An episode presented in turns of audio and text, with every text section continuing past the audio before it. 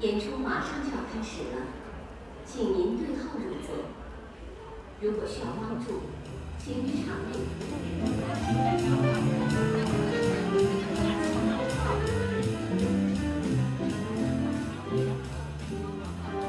创造世界不是为了让我们思考它，思考是眼睛害了病，而是为了让我们注视它，然后认同。他从不说他有多忧伤，走在城市，像行走的是在北京的首演，然后可能会有些瑕疵，但是去用我们的真心，呃，感谢大家。啊、这个剧是关于一个如何与黑暗对抗的一个故事，它是一个我叫王慧悟。嘉兴乌镇人。我这一生，因为心向光明，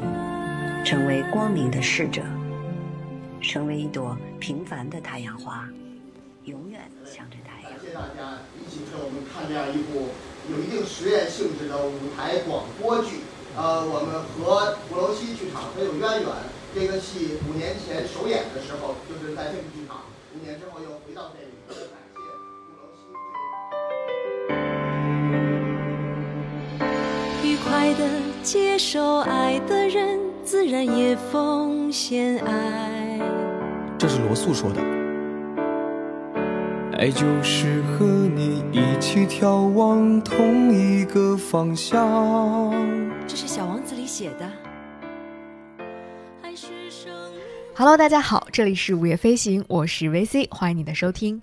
啊、今天呢是我们午夜飞行二零二一年年末的一期啊、很特别的节目。相信大家看到我们的题目的时候，就已经发现了它关于城市、关于故事、关于剧场、关于看戏。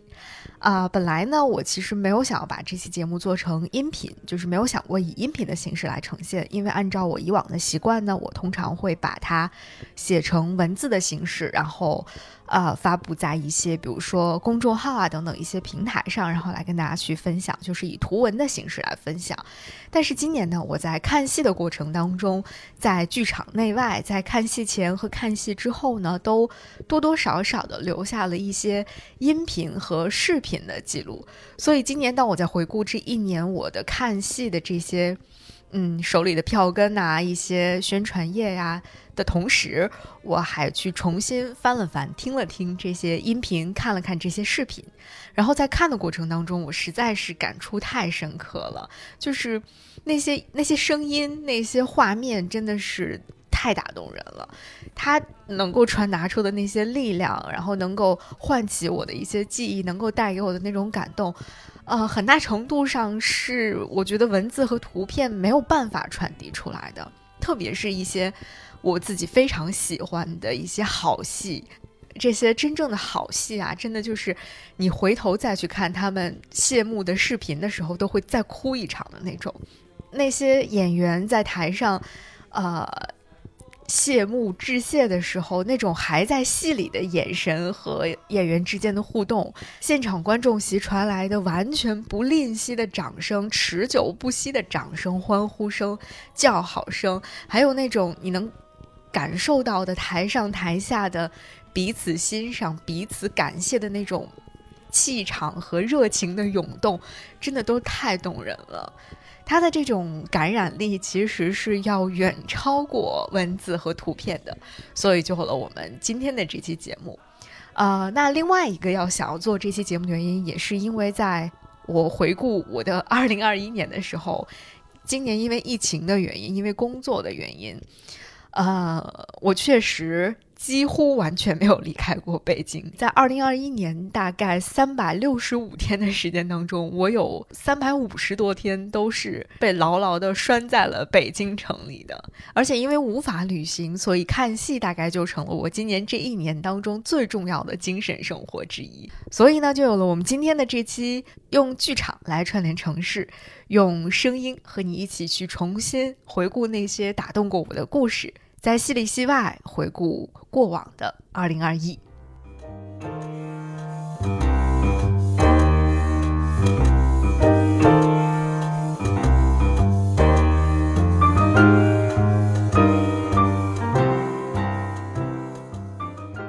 说到剧场和看戏呢，啊，如果你是《午夜飞行》的老听众的话，你大概会记得在。啊，很久很久以前，我们曾经做过一期啊，应该是分为上下两集播出的节目，名字叫做《我不在剧场，就在去剧场的路上》。做那个节目的时候，大概是我到北京，可能也就两三年的时间。在那段时间当中，我确实经常出入剧场，而且因为相对来说自由的时间比较多，所以。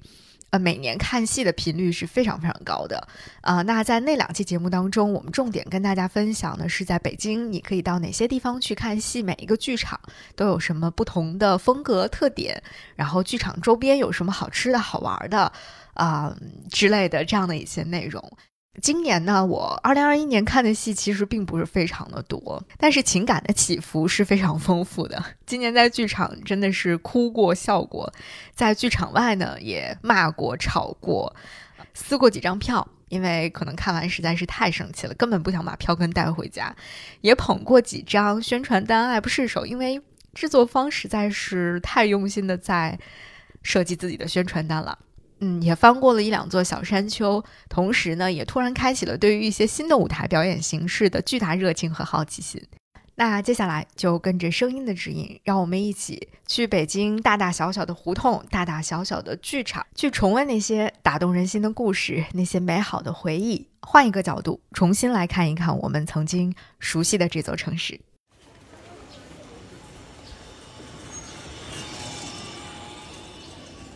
首先，我们要前往的这条小街是台机场二条。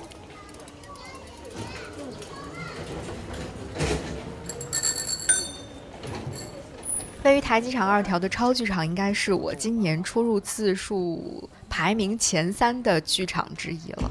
我在超剧场先后看了由九人出品的三部话剧，就是完成了他们目前所有的关于民国宇宙的这个构建的三部戏剧，分别是《春逝》《四张机》和《双平记》。这三部戏都被我列进了今年我看过所有戏当中的五星推荐的行列。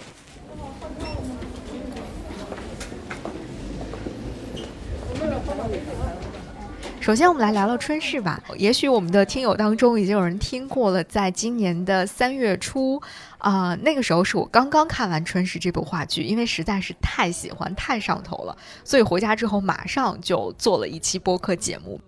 那《春逝》是我在整个2021年走进剧场看的第二场戏，因为在这之前啊，因为过年啊，因为疫情啊，各种各样的原因都没有办法走进剧场去看戏。啊，三月七号的《春逝》这场是我走进剧场看的第二场戏，所以《春逝》在我的印象当中，在我整个的关于看戏的记忆当中，印象是特别深刻的，因为那是一个周日的下午，我几乎是踩着点儿坐进了剧场。然后呢？因为事前我对这个这部戏到底要讲什么，是谁演的，是谁出品的，几乎是没有任何概念的。直到我坐在了座位上之后，我才听到后排有一位九人的资深粉丝在给她的男朋友科普关于九人这个小团体的历史。啊，那至于为什么我会在这种一无所知的情况下买了春逝这张票呢？现在我回想，大概就是因为。首先，我非常喜欢“春逝”这个名字，以及看到了他们非常漂亮的民国风的宣传照片吧。那那个时候，春逝的票真的还是挺好买的。我大概只是提前几天到大麦上去看，看到还有票在卖，所以就赶紧买了一张。虽然我对这个戏的很多基础信息都一无所知，但是当故事大概开始了十分钟左右之后，我整个人就完全的被迷住了，因为一种非常久违的快乐和幸福感油然而生，再也不用像看很多那些平庸的戏一样，我要忍受可能长达半小时、四十分钟的铺垫，然后才开始进入正题了。《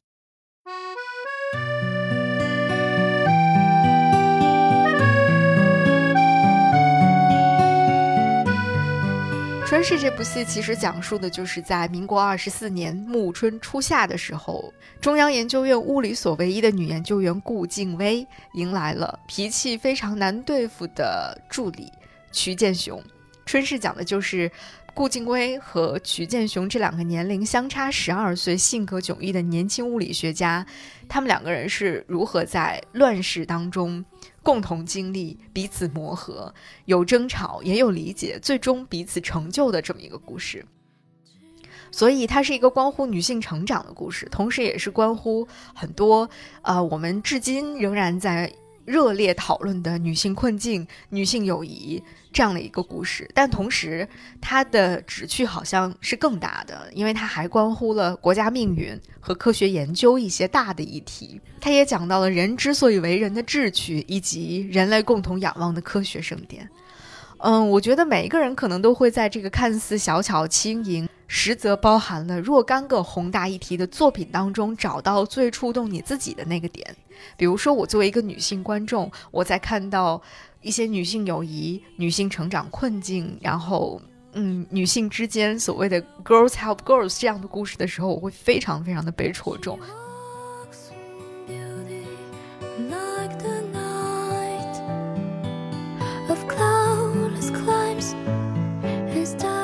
因为这样的一个故事，因为它所探讨的主题，所以整个这部戏的后劲儿是非常大的。它的后劲儿有多大呢？一是我当时看完之后，马上就写了一篇推文，同时也把它做成了一期音频节目。另外一点就是，此时此刻，时隔了将近十个月之后，我再回忆起这部戏。再去听到当时那部戏当中的一些台词，看到当中一些非常打动我的文字的时候，我依然会特别特别的激动，甚至会热泪盈眶。比如说，顾静薇说：“时间的尺度是相对的，十年很长，是因为你拿它跟一个人的一生相比，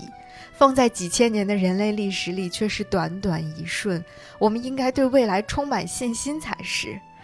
他还对曲建雄说：“乐观一点，才能对宇宙保持好奇心呐。”建雄，遗憾将要错过与你的告别。出不去就出不去好了，反正理想的魔党早叫人道尽途穷，现实的掣肘更令人愈挫愈勇。想当初是谁想出国，哭得鼻涕都跑出来了，不愿亲口告诉你，是怕你决意要留下陪伴我。反而耽误了更要紧的事。万里迢迢，花开的时候写一封信，花落了才能收到。此中因由，恕不能随性告知。派一个女人去学物理，派个女人出去学物理，不是浪费钱吗？男学生去，不如派第二名的男学生去。你此去千里，虽抱有求学之志。也定有意料之外的艰难，但请你相信，世人的眼光或许分男女，微小的原子与核子却不会。我们的努力，终究是能被看见的。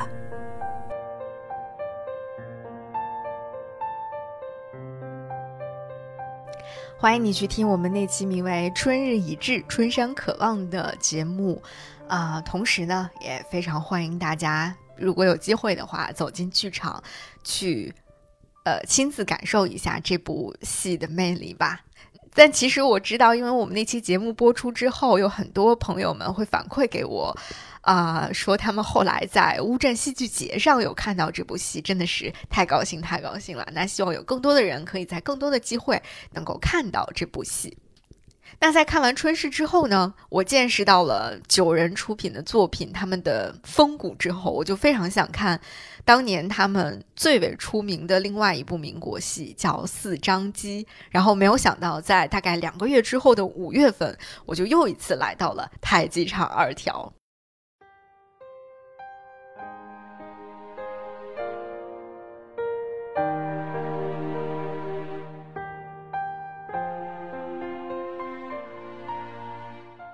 那所谓四张机呢，其实就是四张卷子了。那四张机这部戏其实主要讲的就是在民国八年，古贺真、卢伯安、裘三野这三位教授，他们围绕着四张卷子孰好孰坏，他们要究竟要录取谁，展开了一场跌宕起伏的会议室大讨论。但同时，这场讨论又不仅仅局限于到底要录取谁，更多的它是一个关于新与旧、中与西、中国的过去、现在与未来的深刻的探讨。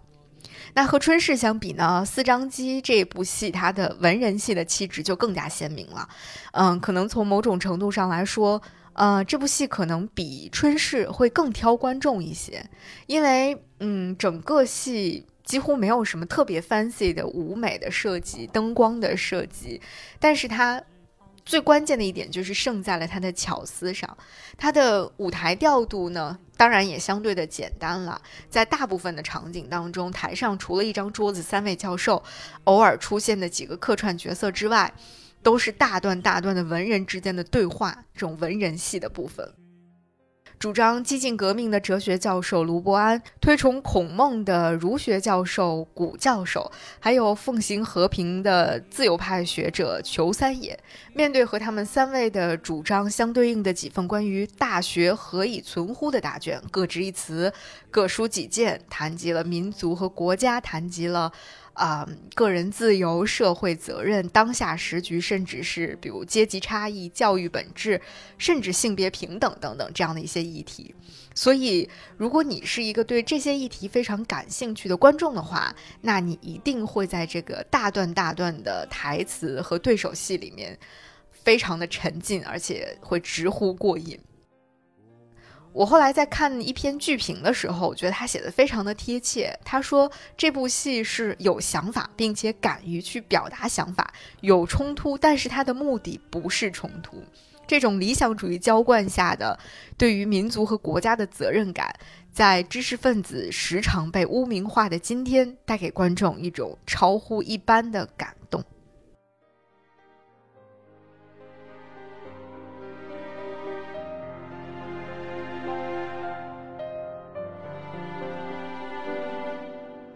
今夜有弦歌，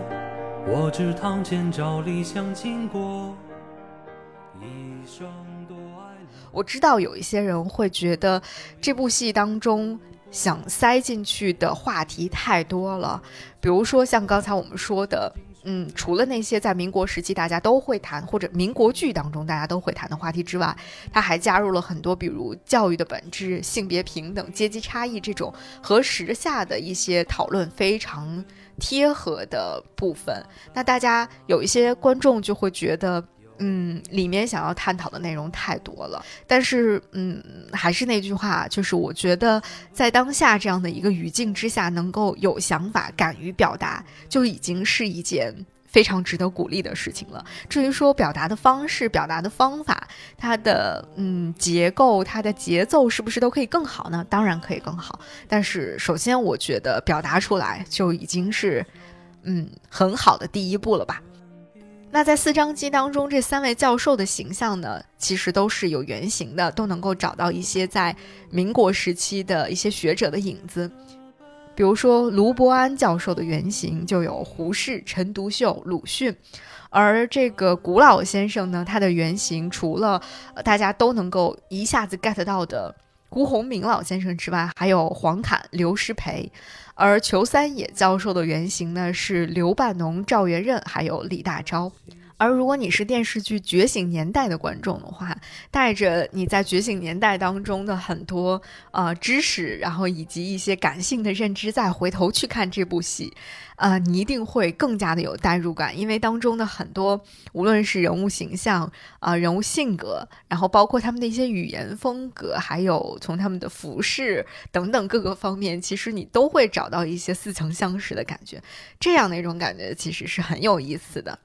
那很多人也会说，看《四张机》这部戏，就会想到当年南大的那部让非常多的人感到惊艳的文人戏《蒋公的面子》，而且很多次大家都会把这个一南一北的两部文人戏拿来做对比。那在今年的四月份，这两部戏的编剧，也就是温方一和朱红璇，做了一场对谈，而且有人非常细心的把这场对谈的文字稿进行了整理。我们会把呃这个相应的链接贴在我们的 show notes 当中，大家可以去仔细的阅读一下。那同时呢，还有一个非常好的消息，就是四张机的剧本已经免费的向大家公开了。大家可以到话剧九人的公众号里面去找到啊、这个剧本的阅读和下载的方式。当然，我们也会在 show notes 当中给大家贴出来啊、那这样的话，我们就可以对照文本去细细品味了。之所以会公开这个剧本呢，也是因为，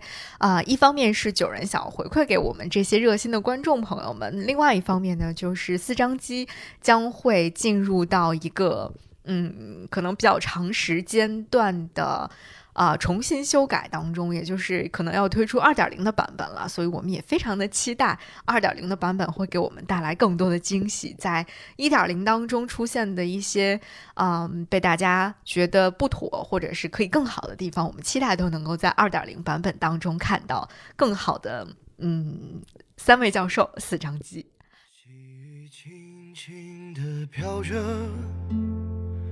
月光明明的照着，我们的影子并排站着，却没靠着。没声息气的那我今年第三次进超剧场的经历是在，啊、距离看完四张机之后的四个月，这个时候的北京已经进入到了秋天了。然后我们看到了民国宇宙当中又一部新的故事，新的民国故事的诞生，就是《双屏记》。而《双屏记》应该是我本年度在剧场当中看戏看哭到最惨的一场了。它讲述的是在四张街之后十几年之后，民国的二十二年春天。只不过这次故事发生的地点从北京转移到了南京的江宁。被关在了监狱当中的程无佑先生，明天就要被开庭审判了。这天，他的友人卢伯安，没错，就是四张机当中的那位教授卢伯安，深夜来访来看他的这位程无佑老朋友。同时呢，跟他一起来的还有一位意想不到的辩护律师。同时，也是卢伯安和程无佑昔日的故交郎世尧。这三个人在少年的时候曾经是无话不谈的知己，同时也是一起下棋的棋友，也是对手。但是如今，二十年过去之后，他们三个人之间却产生了一些非常微妙的变化，甚至说产生了一些疏离，甚至反目。当我们看到卢伯安教授名字的时候，大概也就明白了，这的确是一个民国宇宙了，所有的人都串联在了一起。嗯、双屏记是发生在四张机十四年之后的故事，在十四年之后，昔日那个倡导着民主自由、锋芒毕露的卢伯安教授，已经变成了一个不断经历战乱和生死离别的中年人，而曾经跟他在办公室里讨论时局。也被他调侃为喜欢端和平主义茶水的裘三野教授，已经在乱世当中撒手人寰了。裘三野教授出殡的那一段，通过京东大鼓表演者之口讲述的戏，真的是让在场的无数九人的资深观众们都哭到真的是泣不成声。然后我自己已经真实的哭蒙在观众席了，因为。上来之后就面临着裘教授的去世这件事情，真的是太冲击太大了，太悲伤了。当然，这部戏要讲的不是民国宇宙的过往了，而是如今现在此时此刻发生的故事。一九三三年的中国，嗯，回顾一下历史，我们就会知道，在一九三三年，整个的中国局势是非常复杂的，复杂的国共关系、日本的入侵、时局的动荡，还有就是文人的坚持。曾经的知己、棋友、朋友，虽然他们都抱有着共同的一个理想，但是在具体的人生选择、具体的实现理想的方式上，他们却做出了不同的选择。有的人相信士可杀不可辱，即使是付出生命的代价，如果能够唤醒民众的觉醒的话，那也在所不辞。把牢底坐穿又有什么关系呢？这样的人就是程无佑。也有的人会选择士为知己者死，还有人选择坚守自己高尚的底线，有的人则不惜弄脏自己的双手，以求曲线救国，比如郎世尧。我看到有位朋友在豆瓣上总结这三位主角做出的人生选择，我觉得他总结的非常的好。他说，有的人选择了风暴，是为了获得人生的友伴；有的人看似远离政治，面目中庸，但也同时选择了孤独。孤独同样需要勇气。当然，我们在看这一系列的故事，在听他们的争论，在听他们的。嗯，过往看他们的如今的时候，我们能够非常真切的能够感受得到，如果能够成为像程无佑先生那样纯粹的决绝的人，那当然是一种幸福。但这样的纯粹的人毕竟是少数，更多的时候，可能更多的人则会选择像卢伯安，或者做出像郎世尧这样的选择。一面说着文人做事只能躬身入局，一面在自己做出的那些艰难选择之后夜夜无眠，把最终的答案交给时间。因为你也无法给自己一个答案，你也不知道我此时此刻所做的选择到底是不是正确的，到底它是不是我应该做出的选择。所以。在整个的这个故事的叙述当中，在整场戏当中，我一次又一次的共情中年卢伯安，跟九人的其他话剧一样，这部戏当中的很多台词我也都特别特别的喜欢。比如在整部戏即将落幕之前，程无有写了那本书，名叫《双平记》。他为这本书作序的时候是这样写的：“他说，享于三人，劳碌半生，多不可解。”又恐天不假年，欲效张岱、墓志铭为此书作序，壮岁喜功名，实则既不能识人，实则既不能识人，又不能察事，执意孤行，只多方树敌。或有书生长兵，时常自苦，夺利争名，技不如人；或有才华满腹而无一专精。学书不成，学士不成，学文章不成，学道良谋义不成。要思往事，是报人，是学人，是党人，是愚人，是烂柯人，也已矣。胡言二十年来，走成一梦。竟不曾有悔。盖因天下之看灯者，看灯灯外；观其者，观其其外。唯有深入光中、影中、其中、局中，方知夜鬼为途，非困于一己之胜负。局中虽有黑白，救国却无定法。所依凭者，为胸中灯烛一点。辗转相还，旋转非复，耳灯不轻灭。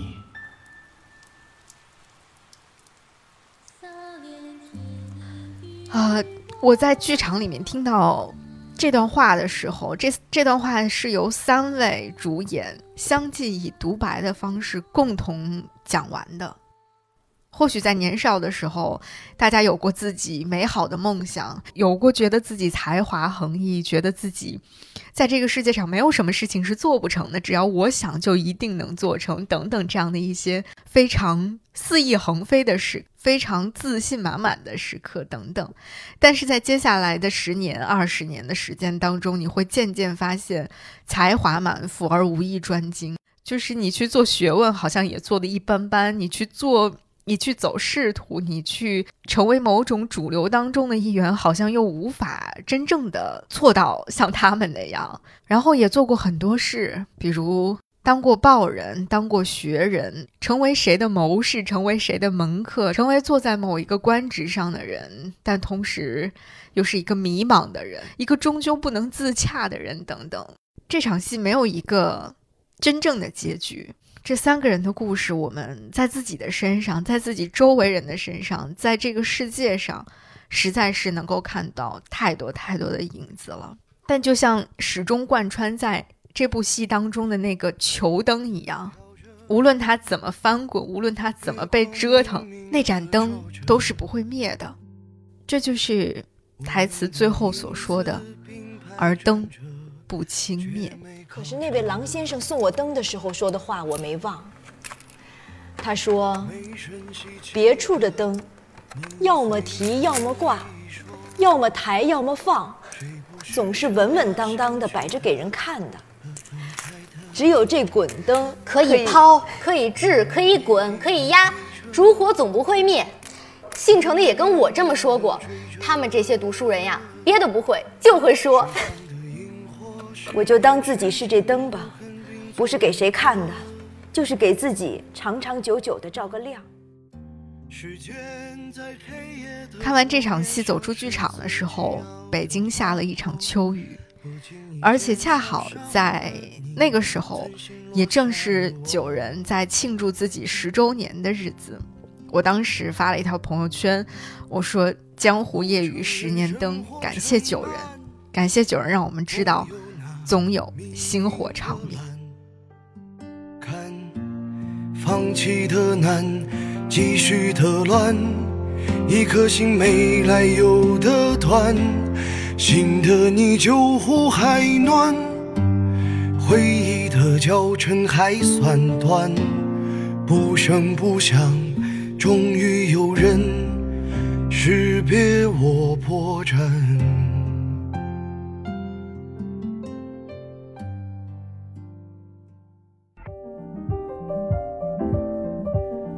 午夜飞行是一档关注旅行、城市文化与生活的播客节目，力求用声音呈现多彩的城市故事。由 Marcast Media 制作出品。如果你是苹果手机用户，我们推荐你在苹果 Podcast 订阅收听这档播客。如果喜欢我们的内容，欢迎给出五星好评，并留下你想说的话。我们的节目也会同步更新在 Spotify、小宇宙、喜马拉雅、网易云音乐、QQ 音乐、荔枝 FM、蜻蜓 FM 等平台。另外，你还可以搜索关注“午夜飞行”的微博和微信公众号，期待听到来自你的声音。我们也欢迎有眼光的品牌来赞助我们的节目，支持“午夜飞行”做出更多更有深度和长远价值的好内容。如果你想要为“午夜飞行”打赏，用真金白银为你喜欢的内容投票，欢迎到爱发电搜索“午夜飞行”进行打赏。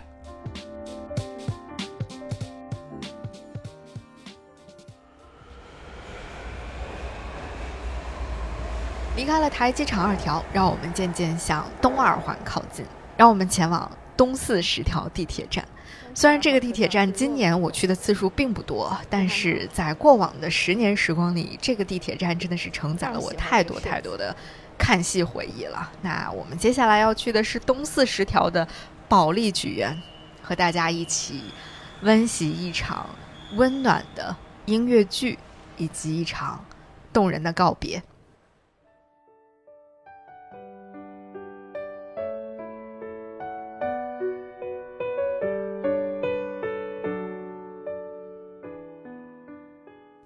其实，在今年之前，我去进剧场买票看中文音乐剧，一直都非常非常的谨慎，因为毕竟在之前经受过一些致命的打击。然后，直到今年呢，嗯，在一位非常热爱音乐剧的朋友的指导之下，我开始买音乐剧的票了。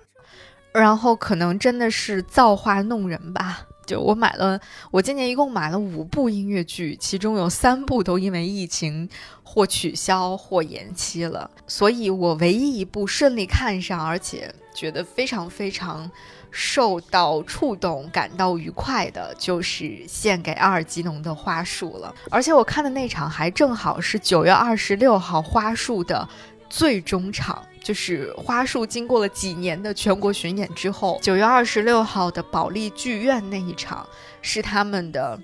中场 ending，跟大家真真正正的说再见了。所以那场演出整场看下来，台上台下都充满了一种浓度极高的爱和不舍。所以它大概是我在本年度感受到的剧场氛围最好的一场演出了。献给阿尔吉农的花束这个音乐剧是根据同名的原著小说改编的，啊，这部文学作品还被改编成过日剧。嗯，虽然我之前无数次的看到过这部日剧的封面，但是我一直都没有点进去看过，因为我只是看剧情介绍，就会觉得这是一个好像有一点类似于温情版的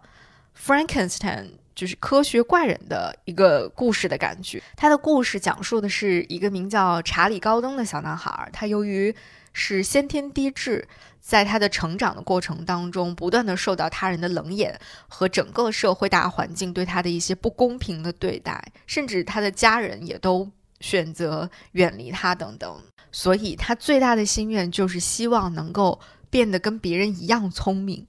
那在各种机缘巧合之下，他被选中参与了一场可以提高智力的实验。而且呢，他会和一个真正的名叫阿尔吉农的小白鼠一起进行同样的脑部手术，然后会进行一个对比观察。手术之后，查理高登的智商逐渐的变得和正常人没有任何区别，甚至开始出现了远超于正常人的高智商的表现。但是在短暂的愉悦、兴奋和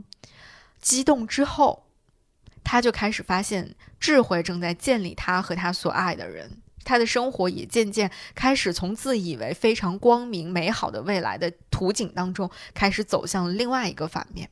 嗯，这样的一个剧情的描述放在一部电视剧或者是一个文学作品的简介当中，我确实不太会去打开它。毕竟类似的故事在过去的很长一段时间当中，我们实在是看的太多了。但是作为音乐剧观众呢，我的期待值一方面并没有把它放得很高，我甚至呢还带着一点好奇心，就是这样的一个有一点点科幻性质的故事是怎么样以音乐剧的方式来呈现的。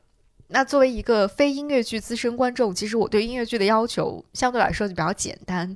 嗯，音乐好听，歌词流畅，剧情呢不求深刻，但是只要能够把它的叙事节奏做得非常到位。就 OK 了，然后舞美设计当然希望能够非常的有想法，然后最重要的就是演员的唱功一定要拿得出手。那我觉得《花束》这部戏呢，在这些方面基本上都达到了我的预期。至于很多人说它的剧情和原著之间存在着巨大的差距，或者把它称之为是无痛版的《花束》，认为把原著当中一些非常深刻的东西可能都给舍弃掉了。那在这儿呢？我觉得，作为我个人来说，我不觉得这是一个什么太大的问题。毕竟，呃，首先我也没有看过原著，其次呢，我也从来不是任何一部作品的原著粉。不过，音乐剧版的花束确实是无痛的，就是。很多很多痛苦的、阴暗的东西，的确没有在舞台上进行非常充分的呈现。当中的那种人性的挣扎、人生的痛苦抉择，这些最具有戏剧张力的东西，都被弱化了，或者说是被。简单化的处理了一个唱段就可以解决内心的矛盾，一个唱段可以解决朋友之间的误解等等。你会看到更多的是一个小男孩，他内心深处一直抱有的善良和纯真，是朋友和邻居们从来都没有停止过对于查理高登的挂念和对他无条件的爱。嗯，你也会看到，你会看到更多的就是这种人性当中的幽暗部分，在善良在爱面前。被点亮、被照亮、被温暖的那些时刻，也许单独拿出来说，你会觉得这都是一些剧作上的硬伤。但是非常神奇的一点，就是在《花束》这部戏当中，好听的音乐和演员真诚的表演，会让你不再纠结于这些剧作上的硬伤和缺点了。当然，也可能是因为剧场外面的世界已经太苦了，那种人性当中的幽微和挣扎，即使没有在舞台上。淋漓尽致的呈现，我好像作为观众也已经脑补完了。嗯，这就有点像我们在家在追剧的时候，如果你遇到一些非常刺痛你的情绪的桥段，你很有可能会按下快进键，或者以二倍速、三倍速的速度很快的跳过这一段，然后直奔结局，被 happy ending 来照亮和治愈你。啊，以此来缓解一下你内心的那种焦虑，因为我们的日常生活已经太苦了，我不想在电视剧当中再一次重温这种痛苦的感觉。那我在花束这个音乐剧的现场感受到的就是这种被温暖、被照亮、被治愈的感觉，甚至我都想要感叹音乐的神奇力量了。就是当有一群人非常非常真诚的开始站在舞台上，用歌声去赞美。爱、赞美、真诚、赞美、善良的时候，你真的会感受到一种梦幻般的力量。当剧情进入到尾声的时候，查理开始经历自己身体和智力上的退行，然后开始和他的朋友告别，开始和世界说再见的时候，我周围几乎所有的观众都开始抽泣。他们当中应该有很多人都已经是第 N 次来看这部戏了。今天来看，应该就是要跟花树好好说再见的，所以，嗯。我周围真的是哭倒了一片，而且作为中场，嗯，他的谢幕的时间也很长很长，但中间没有一个人离开。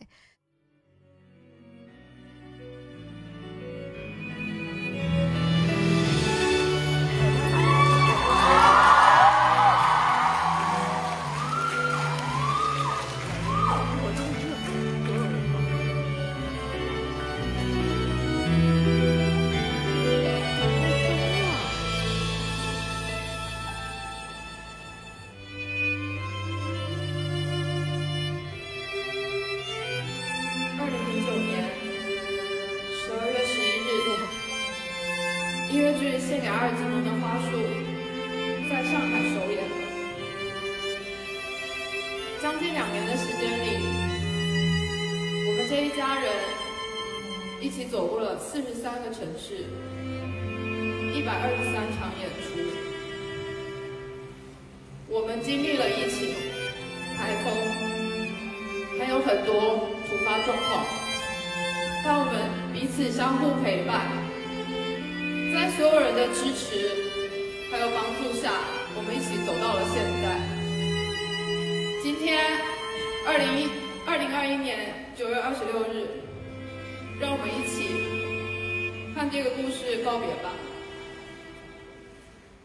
尽管你并没有真的跟他们一起走过那么多城市，走过那么多旅程，但你还是会被他们的这种故事所打动。然后，当全场一起去齐唱“天边为何架彩虹，海风为何翻波浪，用心看着缤纷世界，歌声如风自由奔放”的时候，那个场景，应该是我全年在剧场，嗯，就是最被打动的一个瞬间了。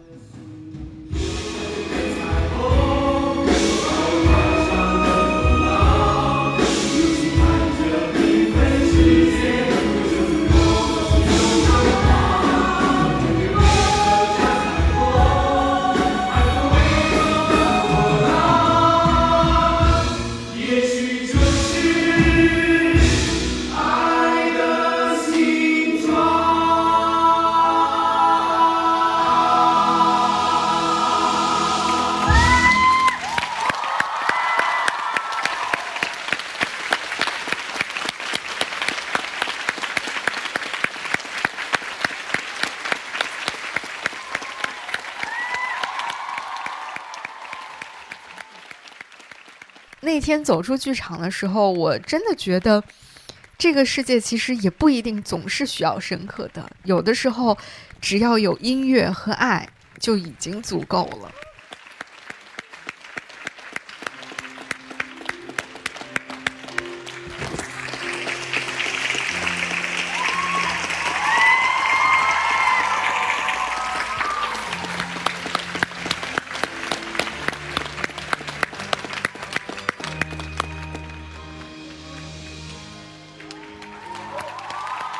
在被爱和音乐治愈过之后，我们的下一站要去我非常喜欢的鼓楼大街附近了。我们要去小八道湾胡同的鼓楼西剧场。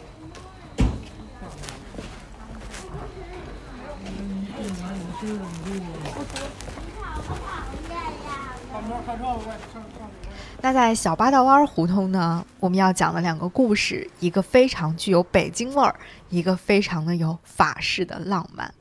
北京味儿的就是话剧《三妹》。的故事里有自己的泪，感谢大家一起陪我们看这样一部有一定实验性质的舞台广播剧。呃，我们和鼓楼西剧场很有渊源。这个戏五年前首演的时候，就是在这个剧场。五年之后又回到这里，也感谢鼓楼西对我们三位剧组的邀请。呃，介绍一下台上这几位呃优秀的演员，跟我最右手边。三妹这部戏呢，就像刚刚 这位演员所讲到的，它的官方宣传角度是一个类似于广播剧的舞台剧。其实我至今也不知道为什么他们要一定要选择这样的一个宣传的角度。或许呢，就是想以这种看似比较矛盾的表述，或者说所谓实验性的这种角度来吸引观众的好奇心和注意力吧。但是就我个人的观感而言呢，我觉得，呃，某种程度上来说，他是在为舞台调度的简单来寻找一个看似合理的解释。当然了。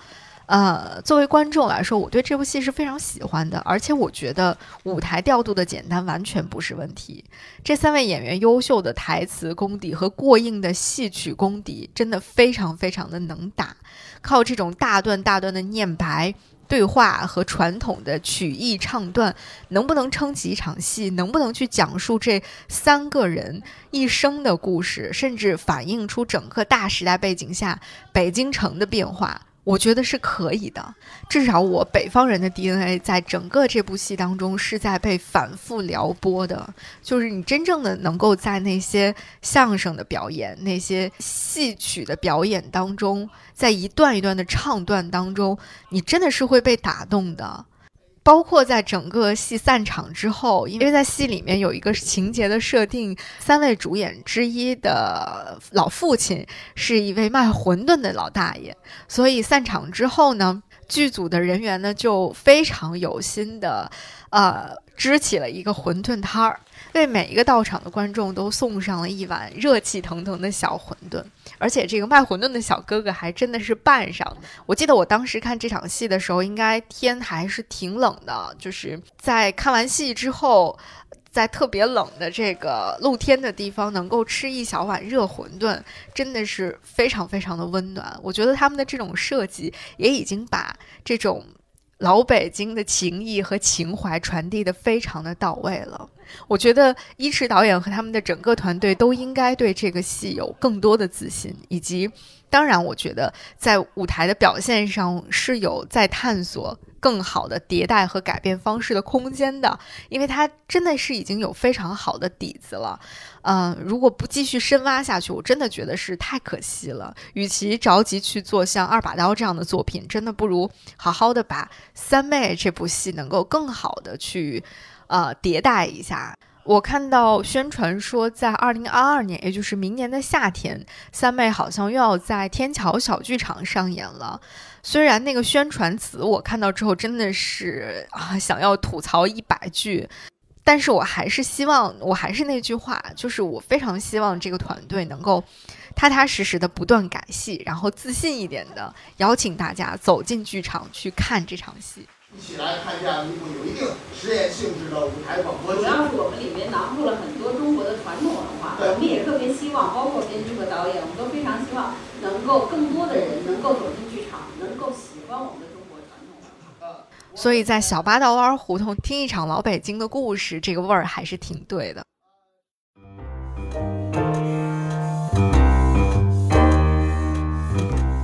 神奇的一点就是，嗯，小八道湾胡同不仅能够呈现老北京的故事，呈现纯正的老北京味儿，同时也能够为法式的浪漫、法式的小清新提供一个表现的空间。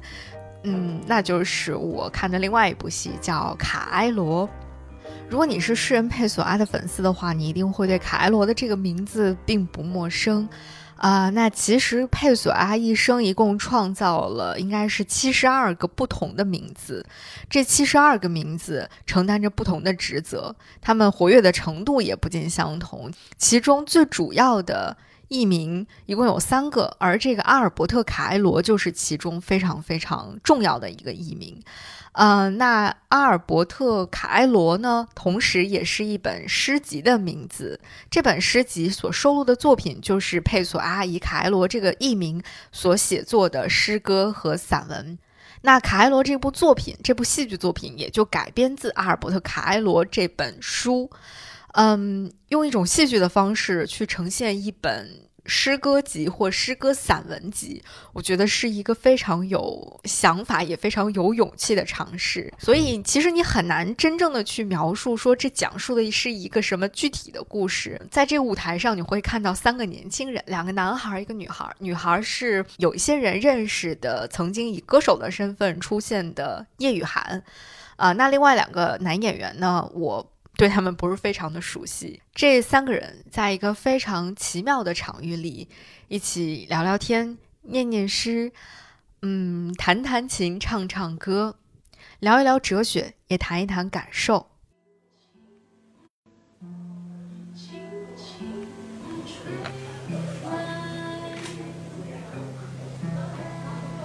创造世界不是为了让我们思考它。思考是眼睛害的病，而是为了让我们注视他，然后认同。他从不说他有多忧伤，只是走在城市，像行走在田野。我的思想是所有的感觉，我用眼睛，用耳朵，用手，用脚，用鼻子，用嘴巴去思考。我习惯行走于街巷，看看右边，看看左边。有时还要看看后边，我每一刻看到的东西，都是我从前从未看到的一切。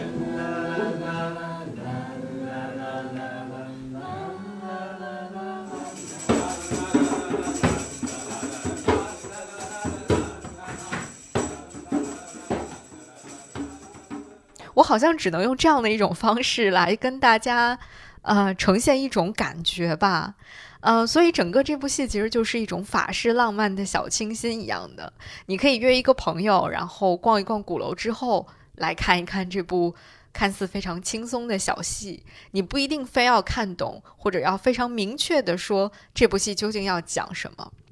嗯，那我觉得选择叶雨涵这个女孩来扮演，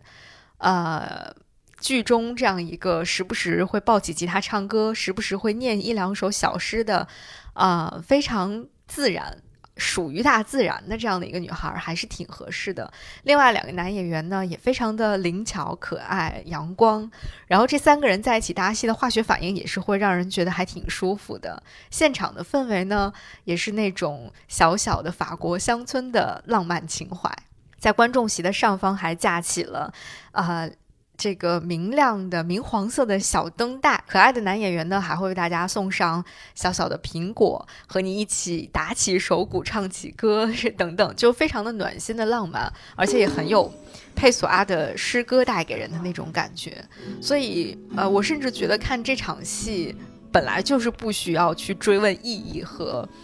明确的一些东西的，我甚至觉得它很适合去搭配一杯香槟或者一杯白葡萄酒，然后让你喝完之后有一种微醺的感觉，然后吹着春风或吹着夏风的夜晚，去做一做梦，去念一念诗，去怀念一下年轻的时候和自己一起谈梦想的朋友，去看一看你可能很久都没有看过的天空的样子。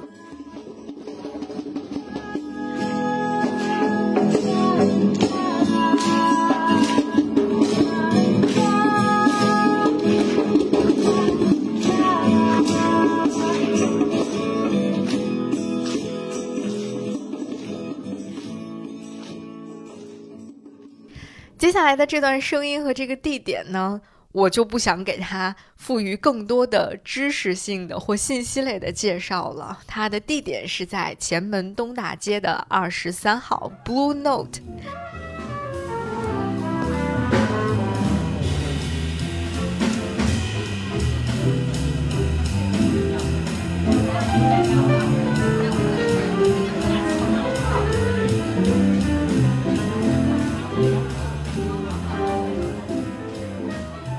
啊，如果一定要说的话，我觉得 Blue Note 作为一个全世界最知名的一家爵士俱乐部，应该不需要我再多做任何的介绍了。我记得，呃，Blue Note 大概是在二零一六年的夏天来到北京的。啊，他当时刚刚来的时候，就为自己选了一个非常特别的地点，就是紧邻着天安门广场的旧美国使馆的地下室。它周围的建筑也都是那种，啊，中式风格和欧美风格。兼具的一些建筑群，再加上适度的年代感和这种地下空间所带有的这种特有的隐秘气质，会让人只要一进入到这个场域当中，就好像已经开始有一种深深被吸引的感觉了。我上一次去布鲁诺北京，大概可能还是它刚刚开业没多久的时候。它最火的时候应该是在二零一七年，因为当年有一部大热的美国电影叫《爱乐之城》，然后大家因为《La La Land》里面的这个 Jazz Bar 就开始对这个 Jazz Bar、Jazz Club。啊，非常非常的感兴趣，然后发现哦，在北京原来也有这样的一家爵士乐酒吧，于是 Blue Note 就开始出现在大大小小的各种公众号的推荐文章当中。然后从那之后，我就啊，好像再也没有去过，直到这一次又再一次走进它。嗯，我觉得如果你是一个喜欢爵士乐，然后非常想要去感受一下这种呃 Jazz 酒吧是一个什么样的氛围的话。我会非常非常推荐大家到 Blue Note 去。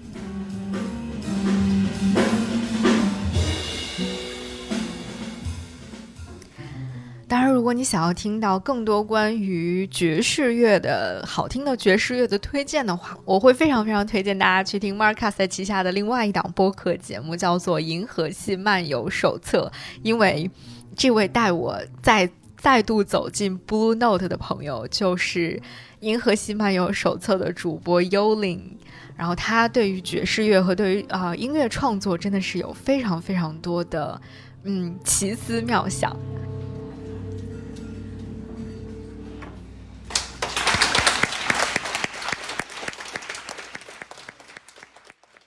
最后我们要去看戏的地方，离前门大街还挺近的，它就是西长安街二号。谁能够成为西长安街二号呢？那自然只有国家大剧院了。今年呢，我在国家大剧院还的的确确是看到了两场非常让我感到惊艳的演出吧。嗯，这也是我在开头的时候跟大家说的，今年让我对于不同的舞台表现形式开始有了更多的探索和好奇心的一些作品，是两部舞剧。他们都是在国家大剧院上演的，一部是舞剧《秀水泱泱》，另外一部是舞剧《红楼梦》。嗯，我们一一来分享一下吧。首先是《秀水泱泱》，买到《秀水泱泱》的票其实也是一个意外，因为我的中秋节假期本来是想要回家或者是出去玩的，但是呢，再度因为疫情，我所有的计划都泡汤了。那我只能一个人哭守在北京，然后我就报复性的买了一大堆的戏票，其中就有《秀水泱泱》。嗯，本来呢，就是像《秀水泱泱》这种在宣传词里面赫然写着红色主题的演出呢，我是会比较谨慎的。但是呢，当我看到了他的制作班底里面是有孔德新导演和张渠大大这两个人的名字的时候，我还是充满了期待的。因为呃，孔导的舞剧呢，一向还是比较有质量保证的。那张曲老师的作曲呢，我觉得就不用我多夸了。如果不是非常了解的朋友呢，可以去看一看今年在 B 站上热播的一部，呃，应该叫什么呢？舞蹈综艺吧，叫做《五千年舞蹈的舞》。这个五千年，你就会发现，在中国的这个舞剧的发展历史上，就至少我们现在能够看到的。呃，将近百分之八十的精品舞剧当中的音乐都是出自张曲老师之手的，所以呢，嗯，有这两位老师的名字出现在这个制作名单当中，我还是对这部戏抱有很大的期待的。呃，那舞剧《秀水泱泱》呢，是以中共一大上出现的唯一一位女党员王慧茹的。成长故事为主线，它讲述的就是一个，呃，出生在江南的封建家庭当中的女孩王慧武这个人，她是怎么样摆脱了旧有制度的束缚，只身前往上海积极投身革命，然后呢，和李达结为了革命伴侣之后，在这种错综复杂的社会局势当中，呃，为党的革命事业、党的成立以及中共一大的顺利召开不断奔走，最后。呃，找到了那条著名的嘉兴南湖的红船，保证了中共一大顺利召开的这样的一个故事。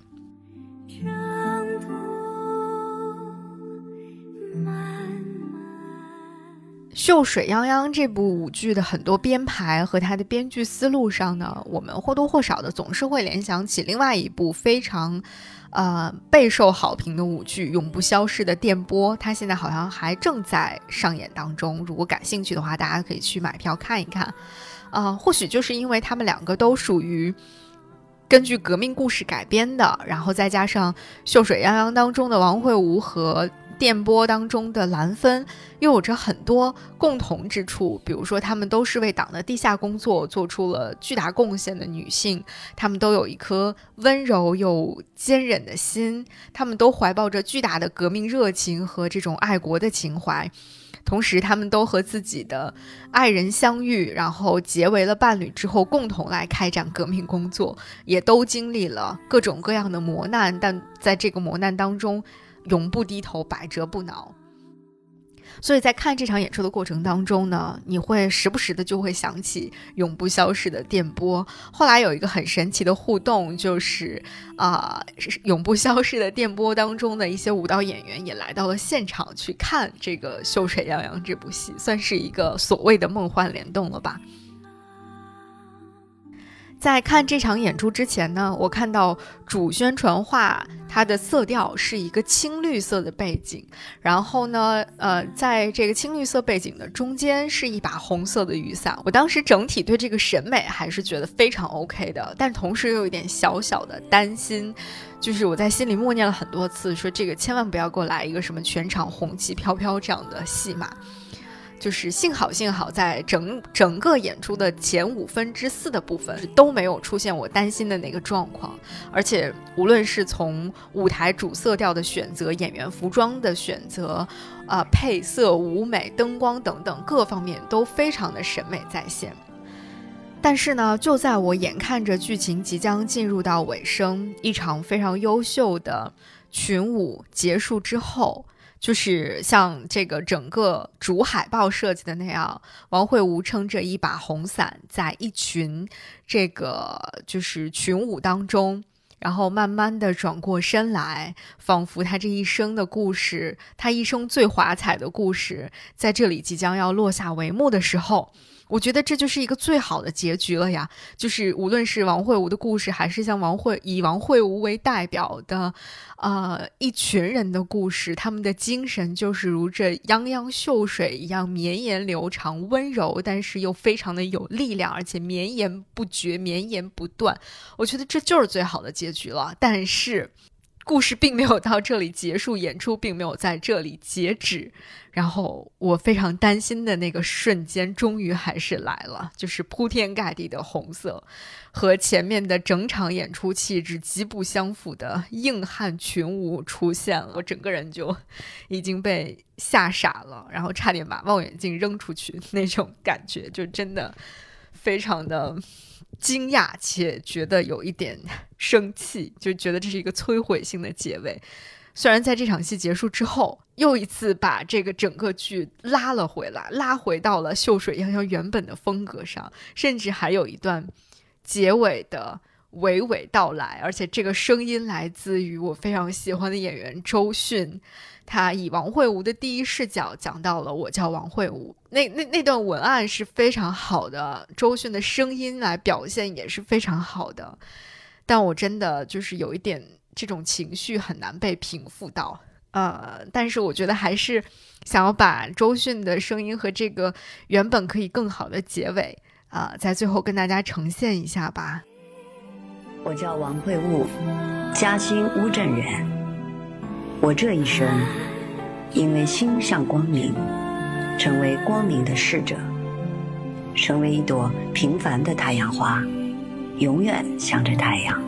永远跟着太阳走。秀水泱泱，红船依旧，时代变迁，精神永恒。那与此相比呢？第二场舞剧呢？我个人的观感就要好太多太多了。那就是舞剧《红楼梦》。《红楼梦》呢，是我在今年十月份看的一场舞剧，这是一场我又是一场盲买的戏票，就是那种在地铁上随手刷了一下我经常买票的 app，然后发现哎，有《红楼梦》的舞剧要演了，哎，这个卡斯还很厉害啊，而且居然还有票，那就必须要买啊！所以直到我走进剧场之前，我都不知道，其实这个舞剧《红楼梦》是有两套卡斯的，而我盲买竟然买到的就是。我很喜欢的男演员黎星主演的那一场，我真的就是有一种再度被看戏之神给眷顾了一下的感觉。《红楼梦》的故事，我觉得在这儿就不需要我再多说任何一句介绍了。只要说出这个名字，我觉得几乎每一个中国人的脑海当中都能够立马浮现出一系列的人物和形象和经典故事。所以在这样的一个基础之上，能够有勇气去改编这个站在中国古典小说顶峰的作品，本身就是一件让我觉得还挺有勇气、挺让人敬佩的事情。而且我，呃，出于粉丝滤镜，盲目的相信黎星是可以做出一点属于他自己的不一样的东西的。那这部剧的舞美。呃，服装、置景等等，我觉得都已经被夸的太多了，甚至不需要夸，你只需要去看一看它的一些剧照，你就会被完全美到，就是非常制作精良，审美在线。我觉得在现场的观感应该比图片上呈现出的那个美要再加成大概百分之四十到百分之五十吧。那整部戏的改编呢，其实基本上是延续了《红楼梦》原著的这个叙事线，从黛玉进贾府开始，到最后整个贾府的故事的落幕，白茫茫一片真干净。那期间呢，选择了最具代表性的一些章节，比如说像宝玉神游太虚幻境啊，看到判词啊，还有刘姥姥进大观园啊，元妃省亲呐，宝黛钗爱情故事啊，呃，还有什么？他们组织诗社，然后来赛诗啊、过节呀等等，这样的一些非常经典的章节在里面都有呈现。那我作为一个非《红楼梦》原著党的普通观众呢，其实并没有非常认真完整的去读过《红楼梦》这本书的原著，只是在我成长的经历当中呢。呃，就是看过大概十十几遍的这个老版的《红楼梦》经典的那个电视剧而已，所以我对很多故事和人物的认识，跟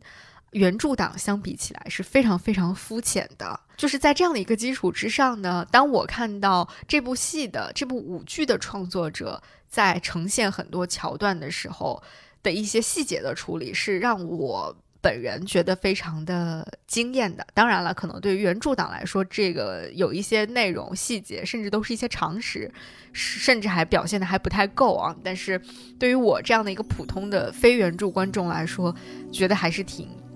受到触动的。比如说第一场戏。黛玉进贾府这场戏，它整体的舞美设计和情绪的传达是让我觉得改编者真的是非常的用心的。因为太多的人提到黛玉进贾府这场戏，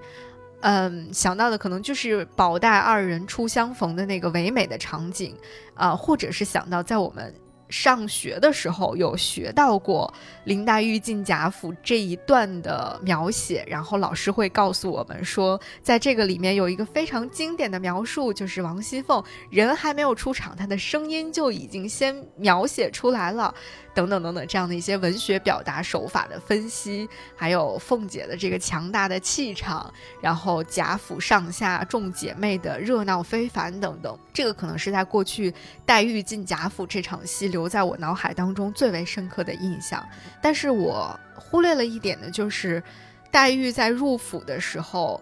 他的背景是什么样的？他当时的情绪是什么样的？那是一个背井离乡、失去了父母的庇护的女孩，第一次走进一个全然陌生的环境，而且这个环境是和自己成长的环境是如此的不同，是如此的热闹非凡、如此的庞大的一个家族。当然有一些新奇，但同时更多的可能是一种忐忑，然后甚至有对于。母亲离世的悲伤，然后不安等等这种情绪。那在这部舞剧的《红楼梦》当中，第一章入府就把黛玉的这样的一种心理情绪，其实呈现的是恰如其分的。所以一上来第一场戏，我就有小小的被戳到的感觉，就是我觉得，哎，他们是非常的用心的在体察人物的情绪和表现这个故事当中的一些细节情感的，而不是那种非常浮夸的去选取那些画面好看、舞台效果能够带动观众情绪的那些宏大场景，是有很多细腻的内容在里面的。那当然啦，最让我想要起立鼓掌的两个小的章节，分别是上半场的元妃省亲那场戏和下半场最后的花葬那场戏。注意是花葬，不是黛玉葬花，是花葬。因为在现场看戏的时候，这个“花葬”两个字出现的时候，我旁边有好多个爷爷奶奶、叔叔阿姨就开始小声议论说：“哎，怎么又是葬花了？这不应该是前面的故事吗？”我当时听的真的是心里很着急。那元妃省亲呢？这场戏其实留在大多数心目当中的印象，我觉得也是非常宏大的，是那种灯火通明、无限华丽、极尽奢华、皇家气派的这么一场戏。但是呢，在舞剧当中，这场戏的处理。非常的巧妙，热闹呢也是热闹的，人多呢也是人多的，但是所有的舞者都被套在了一个木头架子上面，他们的一举一动都像是傀儡一般，包括站在阶级顶端的元妃本人，就是她是当晚最大的主角，她本人也依然像一个傀儡一样，在做每一个动作，在走每一步。这是一个非常巧妙的设计，他把元妃省亲乃至是整个《红楼梦》背后隐藏的那种悲凉都展现无疑了。每一个人在这样的一个封建社会当中，都宛如一个傀儡一样，他们无论是身处高阶还是身处卑贱，在这个队伍当中，在这个阶级当中，在这个体系当中，每一个人都像是一副傀儡模样。我看到这样的改编，真的是觉得。非常非常的激动，而刚才我说的另外一个章节，就是在结尾部分的花葬这个章节，就更加精彩了。它可以说是全场我个人最喜欢的一段戏。嗯，它主要展现的其实就是《红楼梦》当中十二金钗的离世，就所谓的花葬，就是这十二个姑娘如花一样，然后她们的生命的陨落。那。过往十二金钗的逝去，在无数个版本当中都被描述的是香消玉殒的，是悄无声息的，是凄凄惨惨戚戚的。但是在舞剧里面，花葬这个章节却给了他们最壮美、最华丽的谢幕。那些在曹雪芹笔下无比灵动的、鲜活的姑娘们，在她们生命的最后一刻，也是在这舞台上的最后一刻。都身穿着颜色浓度极高而且纯度极高的长裙，出现在了十三把高背的木椅上面。他们手捧着鲜花。一开始呢，大家都是静静地站立在木椅上，就像是十二座非常庄严的墓碑一样。然后慢慢的，他们开始逐渐的开始舞动，然后不停的舞动，激烈的跳跃着，舞动着。表达着自己，尽情的表达着自己，这样的一种表现形式，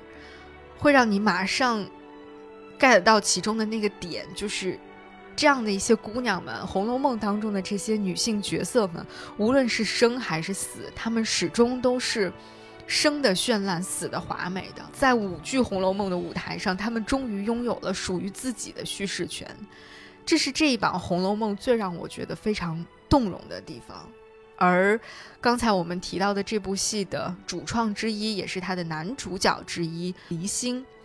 作为贾宝玉的扮演者，在之后的很多采访当中也多次的提到，他说，在舞剧《红楼梦》当中的贾宝玉，与其说他是一个主角，他是一个男主。不如说，他更像是一个旁观者，一个目送者。他提供的是一个视角，他不再仅仅是这个故事当中的主角。大家看到的是一个《红楼梦》里大观园里的故事，但也是由宝玉的眼睛看出去的，宝玉眼中的大观园的故事，大观园中的女性的群像。他说，花葬这场戏的前一场还有另外一场戏，名叫团圆。这场戏在《红楼梦》的原著当中是没有的。那个小小的章节是宝玉和大观园当中所有的还健在的女性角色以及已经离去的女性角色的一场团圆的戏。在原著当中是没有这场戏的，但是在舞剧当中，他们加入了这样的一场戏。黎星的解释是说，他们这群人走散了，就是走散了。但是我真的是太喜欢这群姑娘了，也太喜欢宝玉了。我想在这个舞台上送给他们一次团圆的机会。他讲到自己跳这场戏，他说这场戏我每一次跳的时候都是泪崩的。最后所有姑娘站成一排，回身看着我，看着宝玉，一笑，我就会忍不住流眼泪。他们的笑那么温柔，我觉得那就是女性的力量，男孩是没有这样的力量的。我每次看到黎星这段采访，包括现在我在看这段采访，我都会觉得就特别的感动。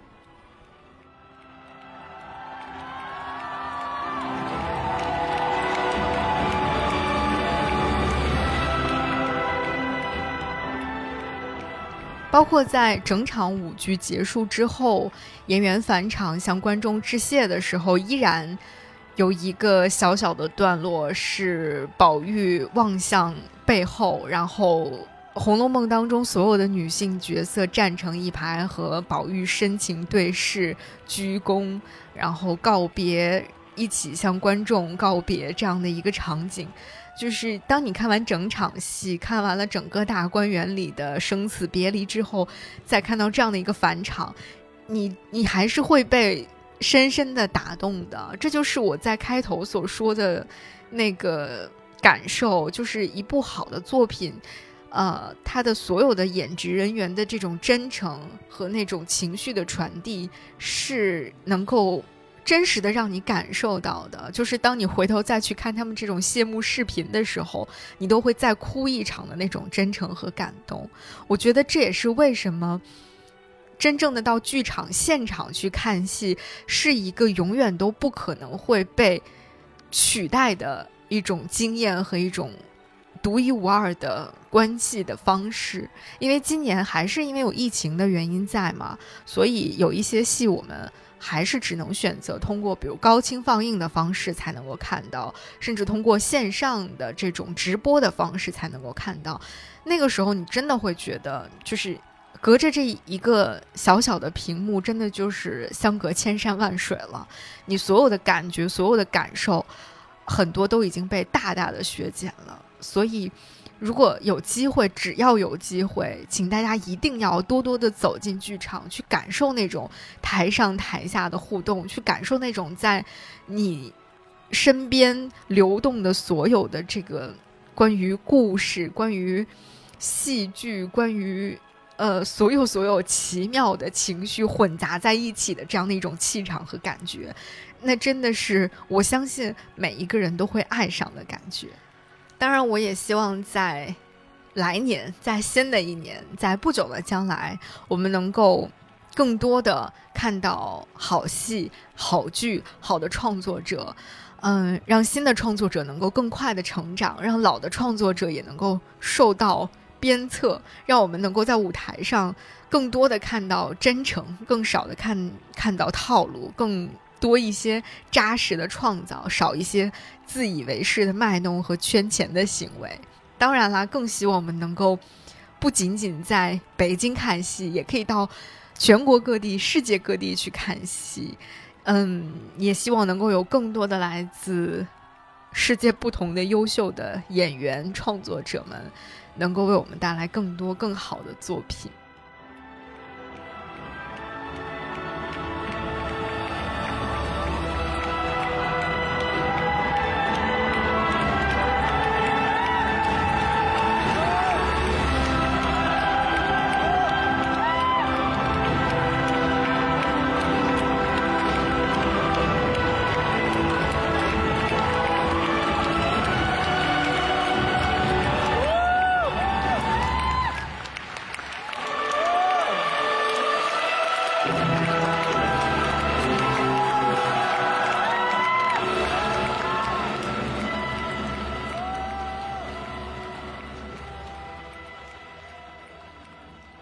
这就是今天的午夜飞行了。我们用剧场，用一些非常特殊的，对于至少对于我来说，对于很多戏剧爱好者来说非常有意义的北京城当中的地点、一些街道、一些门牌号。来重新的标记了这座城市，也希望为大家的明年看戏，或者你明年在规划自己的城市漫游的时候，会提供更多的参考吧。希望我们能够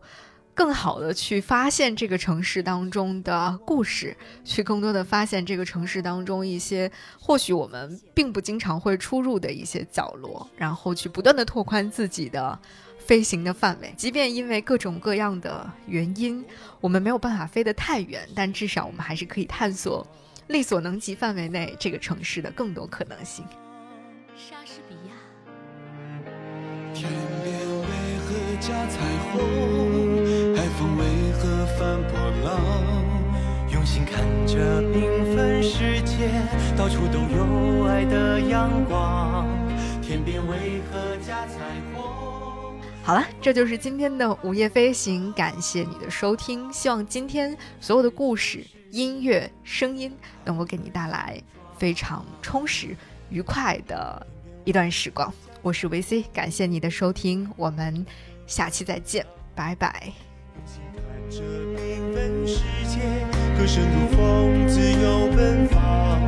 天边为何架彩虹海风为何翻波浪？也许这是爱的力量。